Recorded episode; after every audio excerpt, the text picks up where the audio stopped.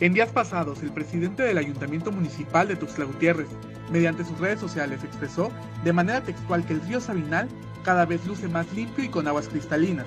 a lo que distintas personas respondieron con diversos comentarios a esta publicación. La misma ciudadanía, en conjunto con las autoridades, las que han eh, pues cometido errores, errores graves, eh, al no respetar la zona federal del río, construir ahí, este, al, en su momento eh, descargar las aguas residuales hacia el río y convertirlo en en un, desagüe y también el tomar pésimas decisiones como el modificar modificar su cauce para cubrirlo de, de, concreto bajo una lógica bastante ridícula. Normalmente en estas temporadas de lluvia este es el río que más sufre estragos debido a que es el destino final del agua pluvial de la mayoría del centro y las periferias de la ciudad, por lo que es común que las autoridades fijen su atención en él, realizando limpiezas y mantenimiento del cauce. Si dejamos limpio el margen del río, si, dejamos limpio todo el cauce, si no hay ningún obstáculo que impide el paso del agua, entonces cuando llueva y eh, hayan crecidas del caudal del río, entonces pues más rápido se ve el agua y así no nos inundamos. Eh, cosa que comentó en un montón de ocasiones y que claro está que eh, pues sobre todo los vecinos ¿no? que, que viven en colindancia con el río Sabinal, pues sabrán que esta medida que fue tomada hace ya como tres décadas, eh, pues no ha funcionado para nada. El río Sabinal es el emblema de la ciudad de Tuxtla Gutiérrez. Contiene el árbol que le da su nombre, los sabinos, especie amenazada, misma que conocemos como ahuehuete o tule, el árbol nacional de México. Hay un plan maestro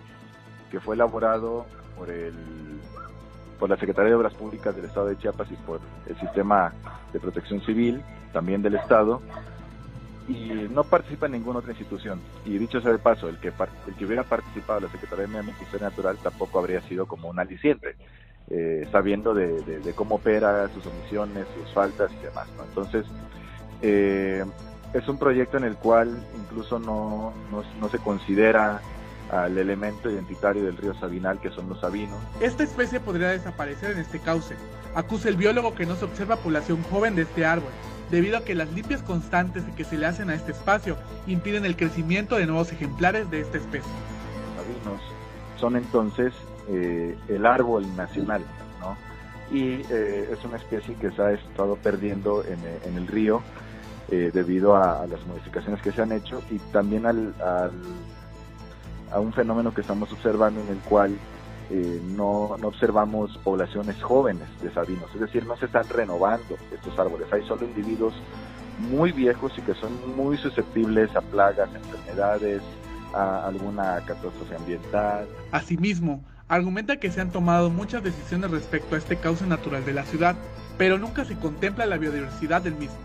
ni se ha visto un cambio positivo en las condiciones de la calidad de su agua el que este el que este árbol junto con el resto de la biodiversidad del río Sabinal no se esté contemplando en un proyecto de supuesto rescate o recuperación del río es preocupante porque entonces uno se pregunta dónde está el rescate no. es que eh, respecto a las condiciones de calidad del agua hay quienes han hecho comentarios está esta frase de donde en la que tanto ciudadanos como autoridades han dicho que ya está en mojarras no y, y es una situación eh, bien interesante porque justamente los peces que estamos viendo en el río Sabinal, eh, las mojarras tilapias son una especie exótica invasora, es una especie proveniente de África y es además uno de los problemas que tiene el río y que no hay ni siquiera alguna estrategia para poder controlar o erradicar a este pez del río Sabinal, ¿no? No es más que un reflejo de las pésimas decisiones que están tomando en el río. Para Alerta Chiapas, Eric Chandomí.